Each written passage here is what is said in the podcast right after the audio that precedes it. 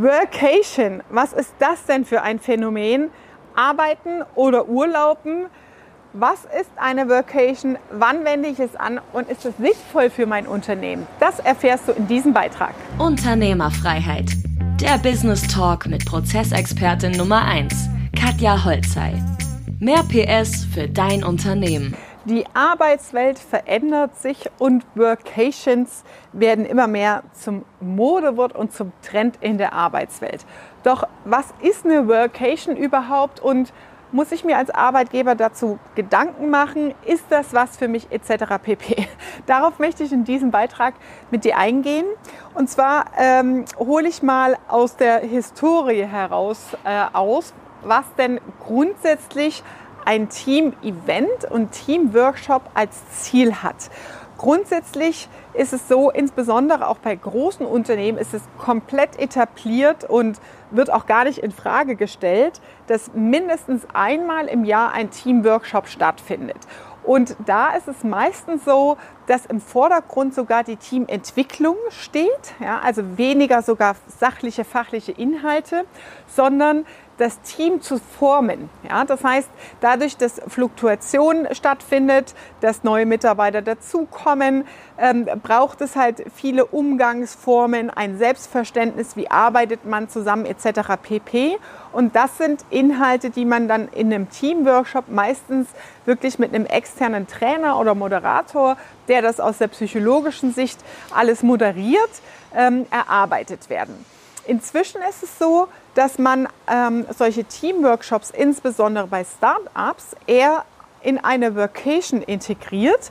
Und eine Workation ist die Mischung aus Work, also ähm, ein Arbeitsplatz oder Workshop war das ja früher, und Vacation, also Anteil an Urlaub. Und diese Kombination besteht daraus, dass man arbeitet an einem Urlaubsort.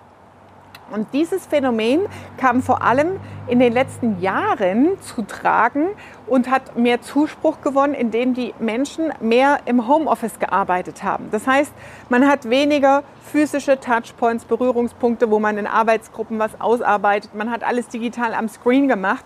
Und um sich auch mal physisch mehr zu treffen und kennenzulernen, macht man dann solche Workations, in denen gearbeitet wird in einer schönen Umgebung. Wir haben solche Workations bei uns im Team auch schon gemacht. Die sind insbesondere bei Unternehmens, sage ich mal, Strukturen und Kulturen sehr beliebt und auch sehr sinnvoll, wenn das Unternehmen natürlich noch sehr jung ist, wenn die Strukturen noch aufgebaut werden und vor allem dadurch bedingt auch das Unternehmen eine eher agile Arbeitsweise hat. Ja, also nicht so äh, in der Routine, in Prozessen noch nicht so stark unterwegs ist, sondern wirklich noch agil an der Erschaffung von Produkten arbeitet, wo man sehr viel Abstimmungsbedarf hat, wo man sehr viel Anpassungsbedarf hat, wo man auch Workshops oder Prozesse erst noch erarbeitet, ja? Ähm, weil man dann meistens auch in der Arbeitsform und Arbeitsstruktur eher mit OKRs, also Objectives and Key Results, mit Scrum arbeitet. Das sind alles agile Methoden, wo man dann immer auf Quartals-, Halbjahresebene die Ziele neu ausrichtet. Und diese Instrumente werden dann meistens mit einer Workation kombiniert. Also das heißt, die Workshops, die Planungsworkshops finden dann an einer schönen Urlaubslocation statt. Grundsätzlich aus eigener Erfahrung besteht die Herausforderung, bei der Durchführung einer Workation die Agenda zu gestalten und zu planen. Ja, weil du im Grunde, wenn du dir mal durchrechnest mit 10, 20 Leuten, in einer Woche richtig gut vorankommen willst, dann brauchst du schon eine sehr gut durchstrukturierte, klare Agenda, an welchen Arbeitspaketen, an welchen Produkten wird gearbeitet, wo auch direkt schon eine Umsetzung erfolgt. Weil ein Misserfolg ist es aus meiner wirtschaftlichen Betrachtung, so ein Ding kostet natürlich ein paar tausend Euro, ähm, wenn es eine Smalltalk-Feiergeschichte ist und am Ende nichts rauskommt. Auch aus eigener Erfahrung, bitte mach keine Vacation in der Urlaubsphase, wo danach Leute im Urlaub sind, weil so ein Event, so ein Team-Arbeitsevent schafft eine unglaubliche Dynamik in der Organisation und Bock auch die Dinge anzugehen und man will es sofort umsetzen. Und man hat ja da schon Sachen aufgesetzt. Und da ist es sehr, sehr wichtig, dass diese Dynamik und der Drive, der dann reinkommt, der Zug, ja, dass es da keine Unterbrechungen gibt, sondern die Leute direkt wieder in den Arbeitsmodus kommen und an der Umsetzung, also diesen Schwung mitnehmen ins Tagesgeschäft. Ja. Also das ist sehr wichtig in der Planung zu berücksichtigen. Und dann ist natürlich wichtig, wie machen wir das? Ähm, indem man einen Themenspeicher anlegt, meistens über mehrere Monate im Vorfeld. Welche Themen sind zu klären? Und dann ist es wichtig, diese Agenda, also die Struktur für die eine Woche klar durchzuorganisieren. Ja, das heißt, die Themen aufeinander aufbauen, zu sortieren, die Arbeitspakete und Umfänge in Kleingruppen, Zweier-, Dreiergruppen erarbeiten und umsetzen zu lassen, diese Arbeitsblöcke so einzuplanen, dass sie parallelisiert stattfinden und man danach immer wieder in der Gruppe zusammenkommt und die Ergebnisse vorstellt und dadurch kriegst du halt richtig, richtig Drive in die Organisation rein. Und dann kann man natürlich noch Team-Event-Themen, also das, was man aus dem klassischen Teamworkshop kennt, mit einbauen.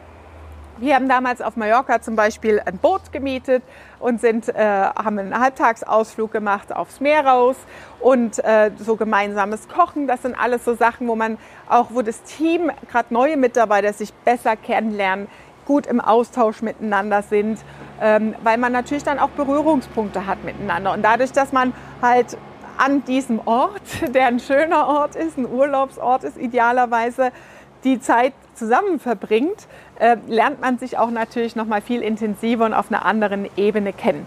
Und grundsätzlich äh, erlebe ich bei modernen Unternehmensformen, vor allem Tech-Unternehmen, wo ich sag mal 80 Prozent wirklich im Homeoffice arbeitet, die meisten Mitarbeiter keine offiziellen Arbeitsplätze, kein offizielles Büro, wo sich alle täglich in der Routine treffen, sondern alle virtuell arbeiten. Und da macht es natürlich Sinn, solche Workshops gezielt einzuplanen und dann darf es natürlich auch eine nette Location sein. Alternativ sind klassische Teamworkshops, Prozessworkshops oft in Hotels, ja, dass man halt da einen Konferenzraum bucht und dann den ganzen Tag im Meetingraum verbringt. Und ähm, Workations sind eher so das Konstrukt, dass man eine komplette Villa mit Pool mietet. Und die Herausforderung ist dann natürlich immer Zimmeraufteilung. Hast du Pärchen, also doppelt, äh, die ein Doppelzimmer zusammen nutzen können, äh, kannst du das organisieren. Also das ist schon ein kleiner Orga-Aufwand. Gerade Airbnb ist jetzt auch nichts, was ein Reisebüro anbietet, was du dann delegierst am Ende. Dann hast du wieder ein kleines internes Projekt, was jemand als Auftrag bekommt, wo er sich darum kümmern muss. Dann ähm, ist mein Tipp dabei, wenn du eine Vacation buchst, plan oder buch dir am besten einen Koch dazu. Oder äh, plan einfach ein, immer wieder essen zu gehen, weil das ist echt also das war für uns immer ein großes Pain im Sinne der Zeiteffizienz.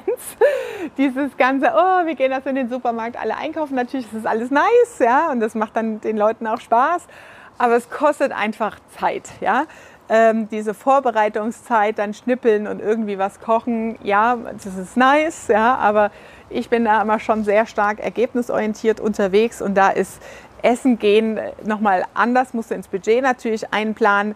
Wie gesagt, es kommt darauf an, wie viele Mitarbeiter dabei sind, aber es sind dann schon, du musst einen Flug rechnen, Anreise rechnen, die Unterkunft rechnen, so ein komplettes Haus zu mieten, eine Villa, eine Location für eine Woche sind 3.000 bis 5.000 Euro locker, ähm, plus dann alles, was drumherum kommt an Essen und Organisation. Ähm, das sind schon mal locker 10.000 Euro drin für so ein Event. Und da sage ich natürlich als Unternehmerin auch, mal, auch immer Return on Time Invest. Ja?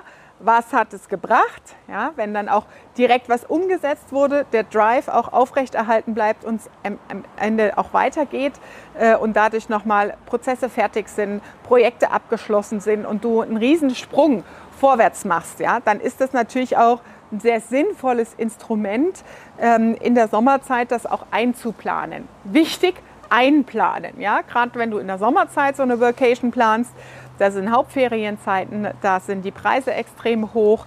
Alle anderen haben Urlaub, du musst ein halbes Jahr vorher das Ding organisieren. Also das ist der Hasenfuß an einer Vacation.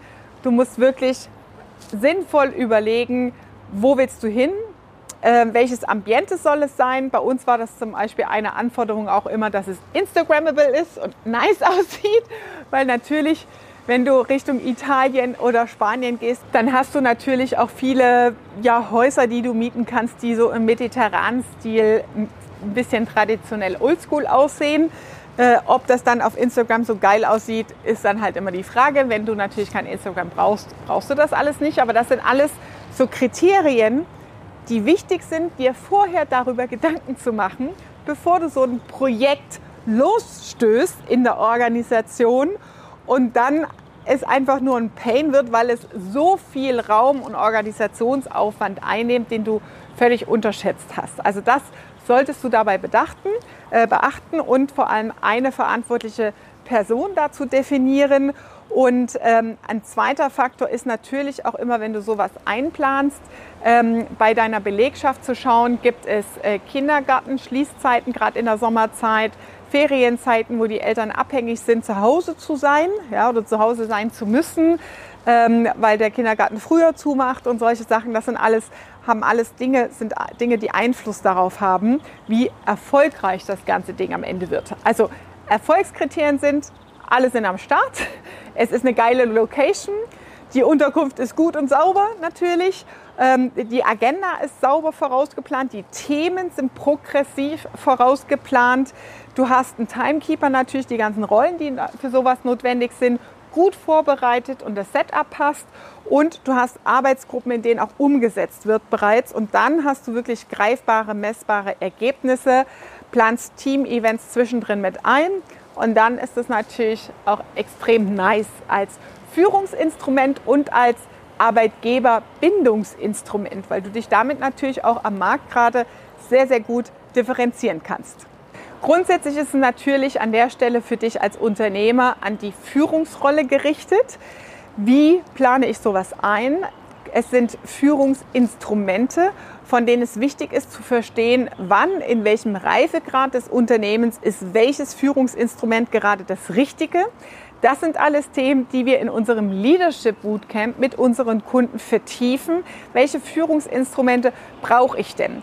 Wir machen mit unseren Kunden auch die Vorbereitung von Prozessworkshops mit Mitarbeitern, so dass es halt wirklich manifestiert und implementiert in der Unternehmensorganisation ist, dass es quasi ein fester Bestandteil des Unternehmenssystems wird.